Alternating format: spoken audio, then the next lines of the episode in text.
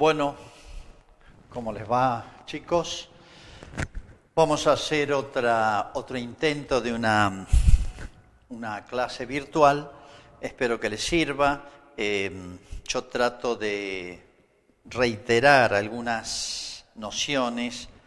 Este, perdonen si soy a veces repetitivo, pero para fijarlas bien y que queden bien claros. ¿eh? Bueno, acá he hecho un esquemita creo que es fácil de entender, sobre eh, lo que podemos llamar la revelación.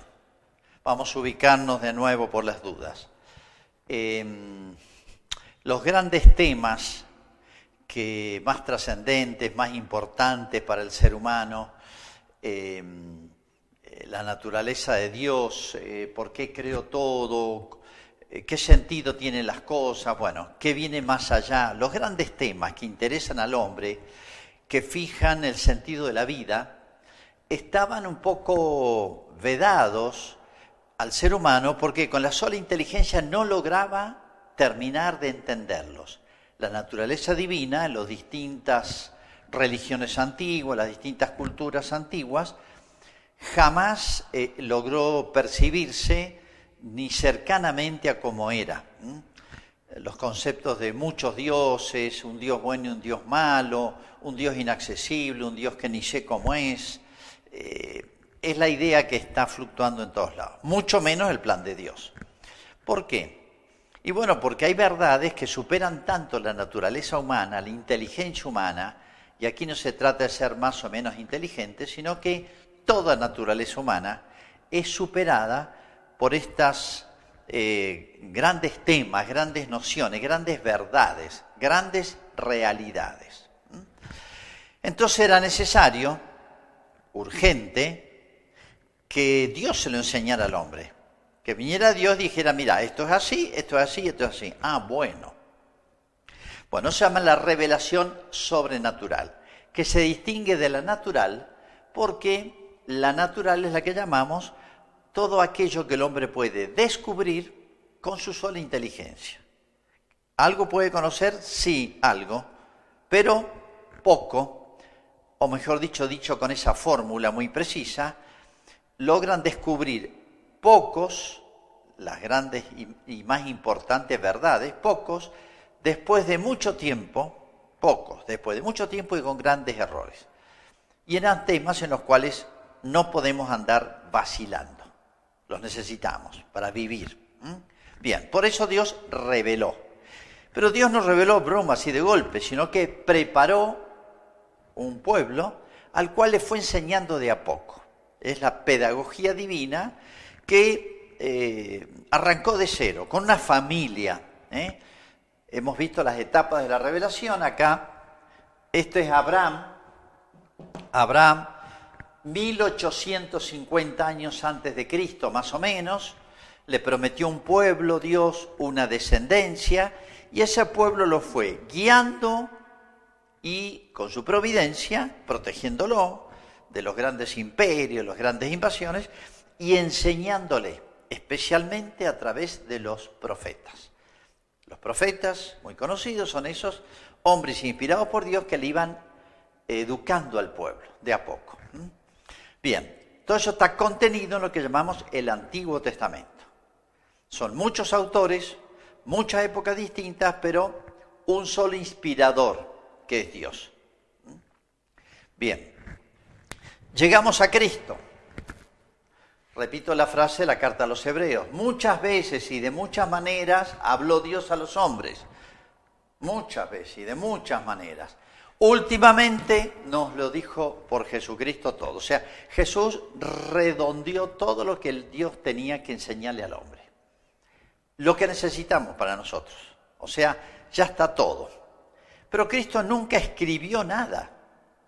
Yo hice esta pregunta y bueno, se han arreglado distintas maneras de contestarla, pero ¿por qué no escribió nada?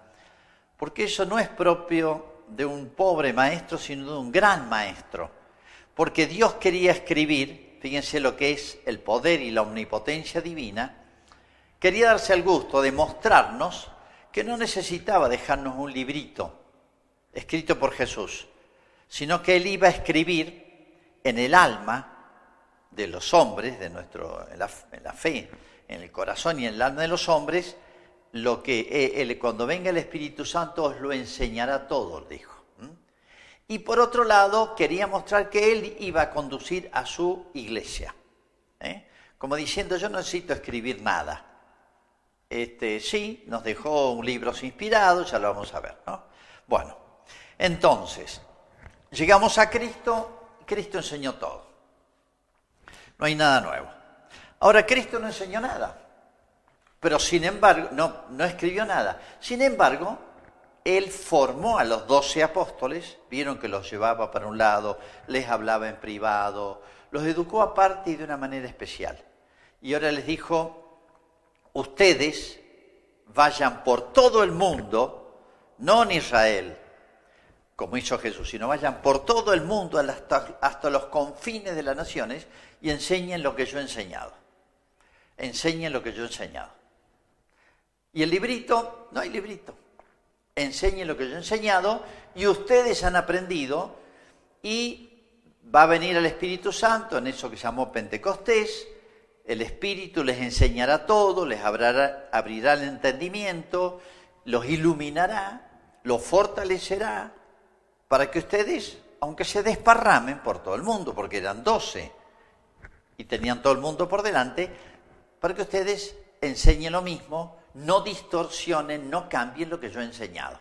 O sea que Jesús es tan grande que mostró que la ayuda de él, imperceptible, invisible, pero real, iba a bastar para garantizar que lo que él enseñó no se iba a perder, no se iba a distorsionar, no se iba a cambiar. ¿eh? Y si alguien amenazaba cambiarlo, bueno, iba a ser eh, advertido por la iglesia y corregido. Bien, empezó la predicación.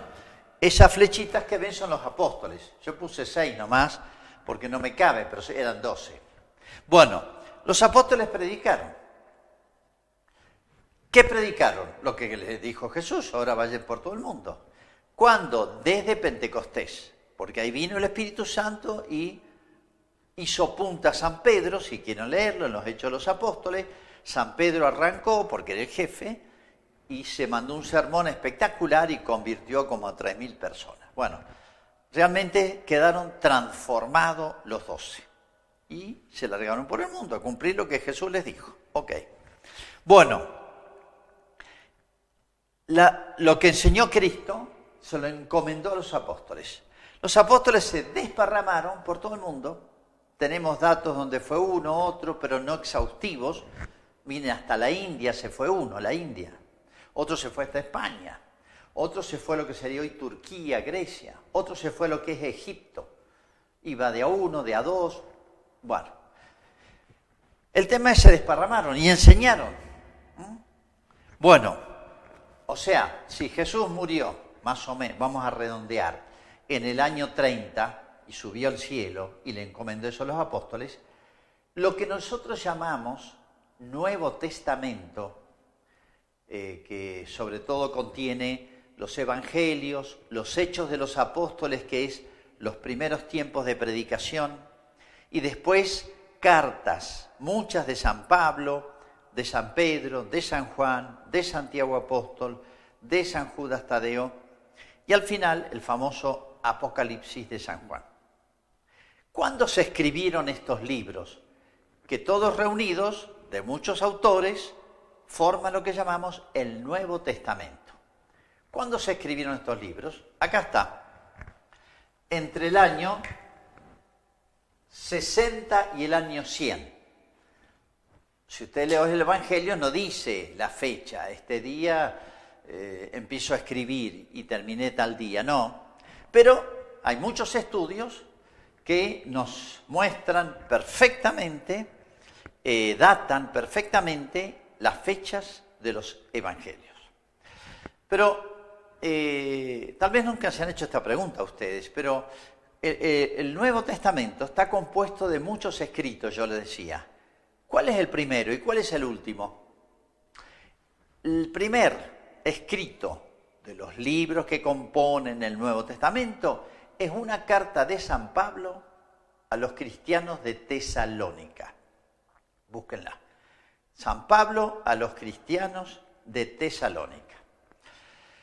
Hay dos cartas a los de Tesalónica. Bueno, ¿y cuál es el último?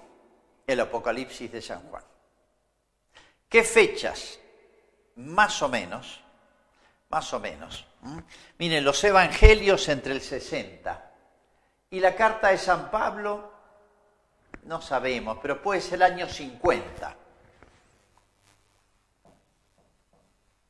Por eso vamos a corregir eso. Vamos a sintetizar.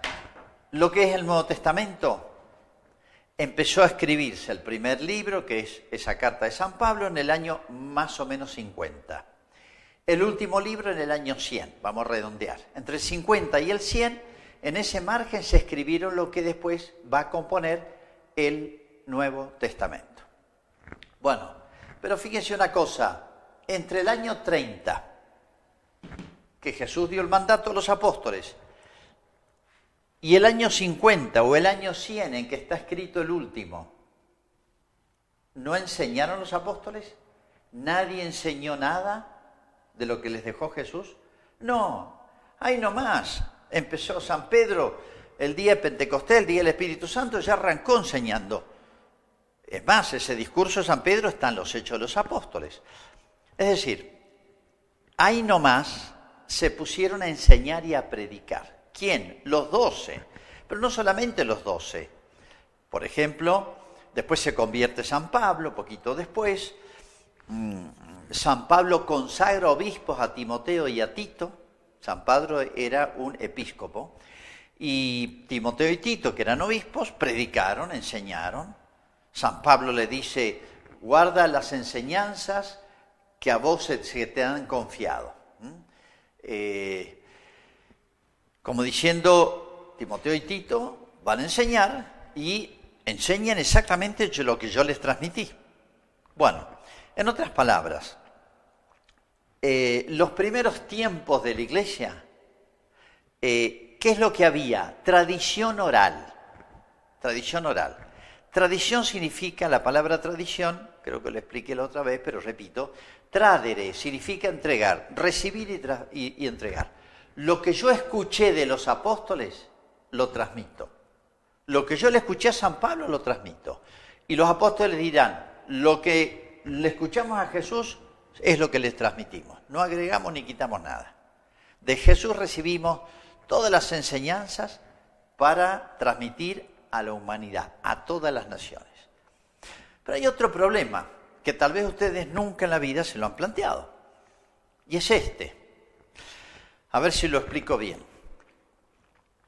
Eh, entre el 50 y el 100 se van a escribir los libros, pero si ustedes leen las cartas de San Pablo, los evangelios, no dicen, este libro está inspirado por Dios. ¿Quién determinó? ¿Quién decidió? ¿Quién hizo el discernimiento para decir, este libro, esta carta está inspirada y esta no? Porque en la misma época, digamos, los primeros 100 años de la iglesia, en los primeros 100 años, hay muchos escritos. Yo les mencionaba algunos, vez pasada. Famosa, una especie de mini catecismo, se llama Didache Apostolorum, o sea, enseñanza de los apóstoles. Es un escrito corto, son unas páginas, muy lindo, muy denso, muy fresco. Eh, eh, del año 90 por ahí, o sea, antes de que termine escribirse los libros de la escritura, eh, y bueno, ese libro no está en el Nuevo Testamento. ¿Que es malo? No, es buenísimo. Es más, dice que era doctrina de los apóstoles. Pero ¿por qué no está en la lista de libros que componen el Nuevo Testamento? En otras palabras, vuelvo a hacer la pregunta, ¿quién y cómo decidió qué libros, qué escritos, qué cartas pertenecen a lo que se llama el Nuevo Testamento? Bueno, ¿cómo resolvió eso la Iglesia? Porque, repito, si usted lee las cartas de San Pablo o los Evangelios, no dicen, este libro está inspirado, porque no tendría valor. Pues yo, si es por eso yo escribo un libro y digo, este libro está inspirado por Dios, listo, está inspirado. No, tiene que haber una prueba externa que diga, este está inspirado, este está inspirado, este es buenísimo, pero no está inspirado. Porque para formar parte de lo que llamamos Sagrada Escritura, o parte de lo que llamamos la Biblia, o Nuevo Testamento y Antiguo, necesita una condición especial, que ya voy a explicarla, y es que esté inspirado por Dios, como los libros del Antiguo Testamento, Isaías, Jeremías, Ezequiel, Daniel, etc. ¿Quién hizo el discernimiento? La autoridad de la iglesia. Había una autoridad, San Pedro era autoridad. Apenas tuvieron un problema entre los apóstoles, se juntaron, especialmente Pedro, Santiago y Juan, que eran los jefes. Pedro el jefe, el primer papa, primer superior general, pero con la ayuda de los demás, y fíjense en los Hechos de los Apóstoles cuenta ese primer reunión que hicieron, sínodo, concilio, reunión, para discernir un tema que tenían que arreglar. ¿eh? Pero no me detengo eso ahora, creo que ya lo expliqué. Pero, ¿quién hizo el discernimiento de esto y cuándo? Lo hizo el, esa es magisterio de la iglesia. La autoridad de la iglesia decidió, esta lista de libros son inspirados esta lista de libros. Pero el magisterio de la iglesia en qué siguió, en qué se apoyó, en qué se fundamentó. No basta decir, mm, a ver, cierro los ojos, eh, me parece que este libro está inspirado. No. ¿Qué hizo el magisterio, la autoridad de la iglesia? Porque pasó el tiempo, imagínense, las cartas de San Pablo estaban desparramadas por todo el mundo. Los evangelios se escribieron en distintos lugares, estaban todos desparramados. ¿Cuándo se pudieron ir juntando? Y una vez que se juntaron, decir, este está inspirado y este no. Pasó mucho tiempo. ¿Saben cuándo se terminó de decidir la lista de libros inspirados que van a componer lo que se llama el Nuevo Testamento? En el año 325. Ahí recién se hizo la lista definitiva. Se dijo, esta lista de libros descritos están inspirados por Dios. Tienen una categoría y un valor especial. Pero hay muchos escritos más, sí. Estos son buenos, buenísimos. No todos, había libros malos. Esto es malo, pero había libros buenísimos, escritos buenísimos, cartas buenísimas, pero no están inspiradas. Son dos cosas distintas. ¿En base a qué?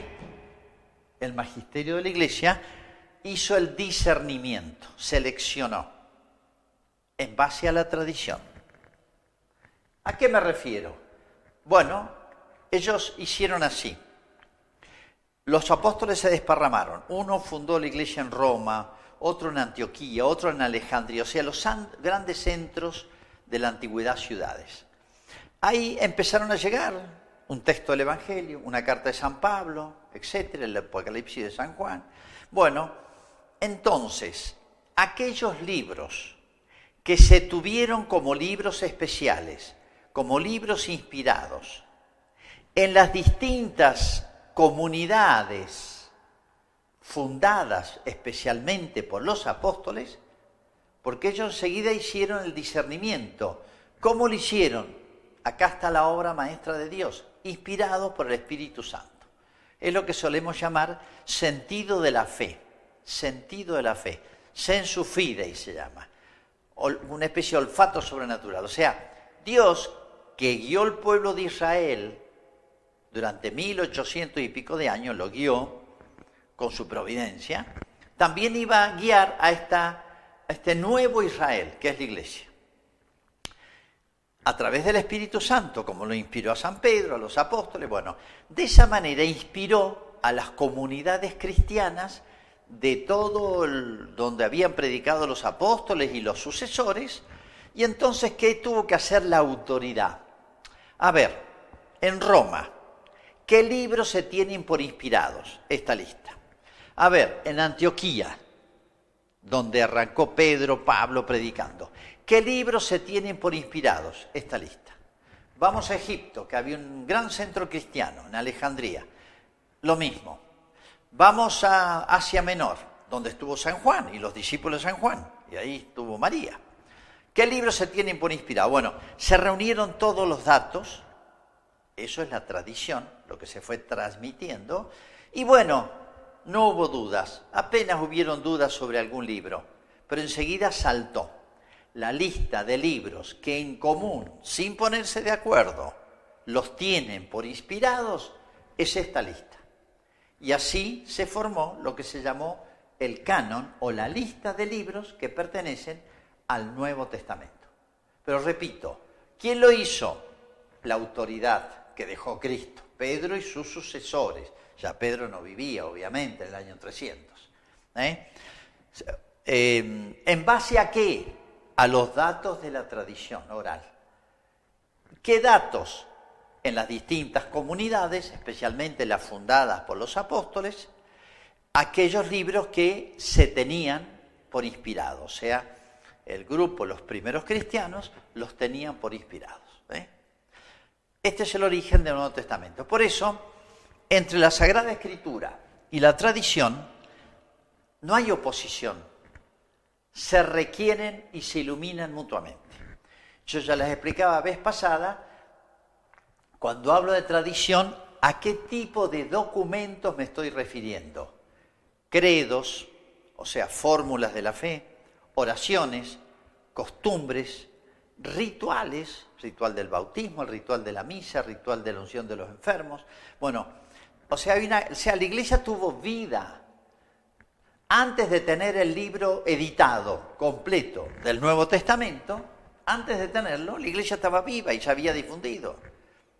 ¿Qué es lo que estaba presente en la vida de la iglesia? la predicación de los apóstoles y los sucesores de los apóstoles. Eso es lo que se llama tradición viva de la iglesia. Tradición, repito, es, esto lo recibimos los apóstoles y lo transmitimos. Y los apóstoles lo recibieron de Cristo. ¿Mm? Bueno, ¿qué es lo que hace de la escritura un libro único, especial? Muchos autores, muchas épocas. Por ejemplo, los evangelios, les doy ese dato nomás, si el primer libro es de San Pablo, del 50 más o menos, los evangelios Mateo, Marcos y Lucas lo escriben más o menos en el año 60, ciertamente antes del año 70, es el tope. ¿Y San Juan? Si ustedes leen San Juan ven que es distinto de los otros tres. estos tres, Mateo, Marcos y Lucas, relatan casi lo mismo, los mismos episodios. San Juan cuenta cosas que estos tres no contaron. Porque San Juan ya conocía estos tres. Y San Juan entre el año 90 y 100 vivió mucho, era el más joven, el último que murió. Así que él no va a repetir lo mismo, ya está escrito. Cuenta cosas que los otros apóstoles no habían contado. Por eso San Juan complementa a los tres evangelios. Bueno, en el 60 y fíjense San Juan entre el 90 y el 100, para que tengan una idea más o menos cómo se fueron. Bueno, todo el Nuevo Testamento está escrito en la lengua griega, no hebrea ni latín, en el griego, ¿eh? porque era la lengua que todo el mundo hablaba. La cultura griega se había difundido por todo Asia Menor y Europa. Bueno, ¿por qué digo esto? Es muy importante que ustedes, también esto es medio para especialistas, pero para que ustedes sepan qué es la Sagrada Escritura, Antiguo y Nuevo Testamento, y qué es eso que llamamos la tradición. San Pablo, por ejemplo, les dice a los tesalonicenses, guarden, conserven bien lo que recibieron de mí por escrito, la carta, y de viva voz, lo que yo Imagínense San Pablo, estuvo meses ahí, les habrá explicado horas y horas, días y días, mil cosas. Las cartas de San Pablo son cortitas. O sea, lo que enseñó oralmente y transmitió oralmente San Pablo y los apóstoles es muchísimo más de lo que está en sus cartas. Todo eso es tradición, porque se fue concretando en oraciones, en ritos, en arte, en pintura, en un montón de cosas, costumbres, etcétera, que se dieron simultáneamente en, todos todas las comunidades que iban naciendo de la iglesia. Bueno, creo que se entiende entonces la interacción. No hay oposición entre lo que dice la escritura y la tradición, sino que se iluminan mutuamente. Se iluminan mutuamente. ¿eh? Habría que ver, no voy a demorar, este, explicando algunas cosas en concreto. Por ejemplo, em, eh, la tradición ilumina, em, por ejemplo, en lo que decimos la devoción a los santos y a la, a la, Madre de Jesús, a la Virgen. En la tradición hay oraciones muy antiguas a la Virgen. Es más, se ha descubierto donde fue Nazaret, donde el ángel visita a la María, que lo cuenta San Lucas. Ahí hay grafitos, se encontró la casa de María, arqueológicamente yo le he estado ahí. Se encontró la casa exactamente y hay grafitos del año ciento y pico de la gente que visitaba ese lugar, porque imagínense, Ahí fue, se encarnó el Hijo de Dios, así que está llena de recuerdos. Y visitaba desde todos los lugares y le ponían grafitos y le ponían Jaire María, las dos primeras palabras de lo que va a ser después el Ave María. ¿eh? Las palabras de la, esa oración, Ave María, la primera parte está todo tomada de la Sagrada Escritura. Pero se fue haciendo a poquito, por tradición oral. Entonces, bueno, eh, la iglesia era perseguida, había muchos que morían por Cristo, mártires, y la gente guardaba ropa de esa persona o ceniza, porque a veces los quemaban, o mojaban en la sangre de los mártires un pañuelo y lo guardaban, y eso se llamaba reliquias. ¿eh? Reliquias significa lo que queda de esta persona. Bueno, ese culto a los santos mártires, guardar alguna reliquia para tener más presente que él ya está con Dios, y me inspira más devoción, etcétera, es una costumbre que viene ya del año 100, hay muchísimos casos para adelante. Podría poner más ejemplos, pero eh, no es... Voy a alargar demasiado. Bueno, entonces ven la relación entre escritura y tradición. No todo está en la Sagrada Escritura, en el Nuevo Testamento, no está todo. Aquí hay más cosas, pero no hay oposición. Se iluminan y se ayudan, se esclarecen mutuamente. Y el magisterio, la autoridad de la iglesia, no puede cambiar nada. Tiene que ser el intérprete autorizado de la escritura y la tradición. Bueno, hay muchos temas acá. Por ejemplo, ¿quiénes eran los sucesores de los apóstoles? Y bueno, los apóstoles iban a morir, se murieron. ¿Y se acababa la iglesia? No, ellos impusieron las manos, lo dice San Pablo, e imponían las manos, se consagraban a través del sacramento del orden, a personas que iban a ser sus sucesores, episcopoi, de ahí viene la palabra obispos. Lo mismo pasa con los presbíteros, lo mismo pasa con los diáconos, etc. Bueno, el ritual de la misa, Jesucristo instituye en la última cena la Eucaristía. Aparecen episodios en los Hechos de los Apóstoles, se lo llama fracción del pan. Pero tenemos rituales de cómo se hacía la misa del año ciento y pico, ¿eh? poquito más allá de los apóstoles, o sea, eso venía de los apóstoles. Ese rito, ese texto con el cual se hacía la misa, venía de los apóstoles. Tenemos los rituales. ¿eh? Eso es tradición, tradición viva. ¿eh? Bueno, tenemos acá entonces, para seguir el programa, entonces, ¿qué es lo que hace de lo que llamamos la Biblia, Sagrada Escritura, que tiene Antiguo y Nuevo Testamento, un escrito único, especial, que tiene un autor único, que es Dios, que inspira a distintos hombres a través del tiempo. ¿eh? Por eso es un libro infalible. ¿Por qué? Porque el autor es Dios. Y el instrumento, como el lápiz o la lapicera es un instrumento mío para escribir, el instrumento es San Pablo, Mateo, el profeta Isaías, San Juan. Eh, Dios es como el autor principal, causa principal, y estos hombres son instrumentos, causa instrumental.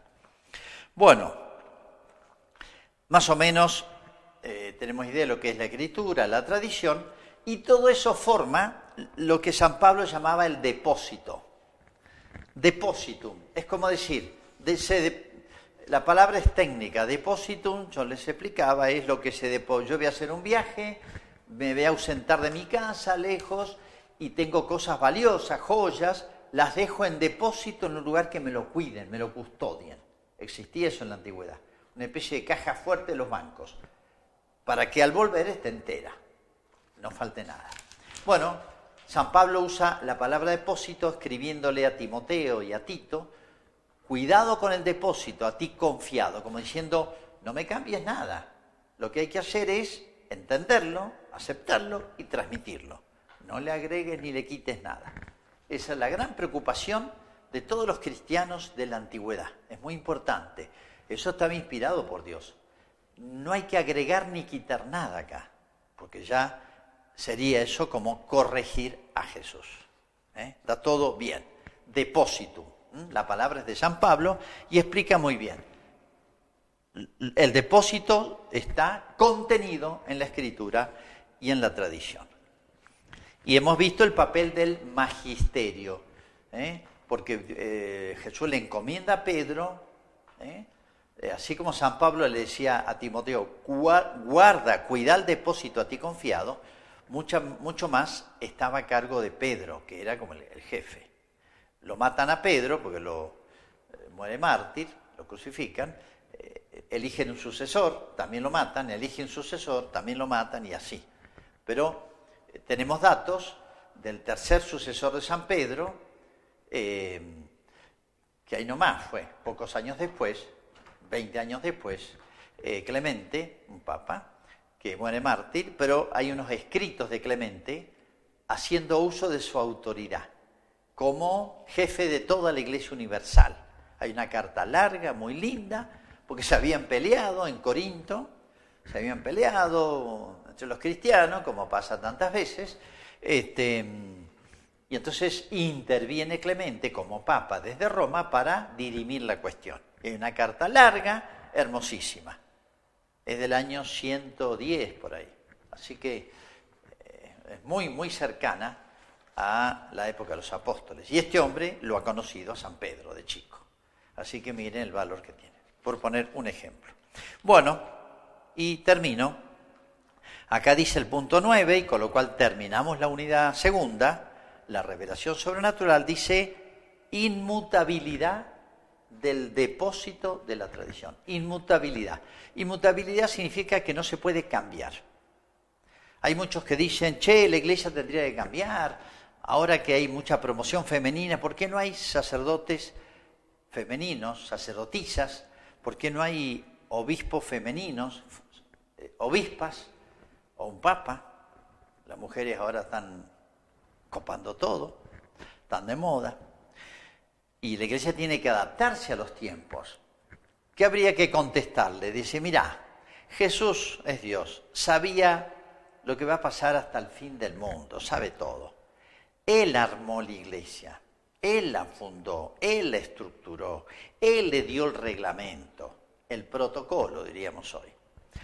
Él nos dejó esta, la Sagrada Escritura, porque Jesús es Dios, Él inspira a los que escriben. Él nos cuida, como cuidó el pueblo de Israel, cuida a la iglesia. Yo estaré con vosotros hasta el fin del mundo, dice Cristo. Yo estaré con, con vosotros al fin del mundo. Y a Pedro le dice, tú eres Pedro, la piedra, en San Mateo está y sobre esta piedra edificaré mi iglesia. Iglesia significa comunidad. Pedro es la piedra, sobre esta piedra edificaré mi iglesia. Como diciendo, vas a cumplir un papel importante. Es como la cabeza, el papá en la casa, une la familia. Sobre esta piedra edificaré mi iglesia. Y el poder del infierno no podrá vencerla, no prevalecerá sobre ella. O sea, el demonio que quiere aniquilar la iglesia porque le molesta, Jesucristo ¿Se acuerdan? En la última cena les dijo, el mundo me odia, porque el príncipe de este mundo es el demonio, me odia. Los va a perseguir a ustedes, pero la cosa es conmigo. El poder del infierno, el poder del demonio no la podrá destruir. ¿eh? Las puertas del infierno no prevalecerán contra ella. Es una figura con la cual expresa Cristo. Lo que ates en la tierra quedará atado en el cielo. Lo que desates en la tierra quedará desatado en el cielo. Todo eso se lo dice Cristo a San Pedro. ¿eh? antes de la pasión. O sea, le está explicando cuál va a ser la tarea. Lo que ates y desates significa lo que decidas, eh, eh, se va a hacer cargo de Jesús. O sea, esas decisiones de Pedro, cuando conduce a la iglesia y eh, en lo que es propio de Pedro, que es la fe y la moral, yo te voy a asistir para que no te equivoques, para que guíes bien a mi iglesia. Apacienta mis ovejas, le dice a Pedro. ¿Se acuerdan? En esa aparición después de resucitado, Pedro me ama, sí, apacienta mis ovejas. Pedro es como el pastor principal. Por eso la palabra papa viene de pater patrum, padre de los padres. ¿eh? Es como el pastor principal. Bueno, eso le encomendó Cristo. Bueno, creo que con esto redondeamos esta primera parte. Ahora, eh, lo que sigue, adelanto, simplemente doy el título. Eh, ¿Cómo nos situamos nosotros? ¿Qué nos corresponde a nosotros frente a la revelación? Y es lo que se llama la fe. ¿Qué es la fe? Es lo que Cristo ha revelado, yo lo acepto. ¿Por qué? ¿Porque me gusta? ¿Porque me viene bien? No, sino por la autoridad de donde viene esto. Eso se llama la fe. Pero es otro tema que hay que explicarlo bien, si Dios quiere, la próxima.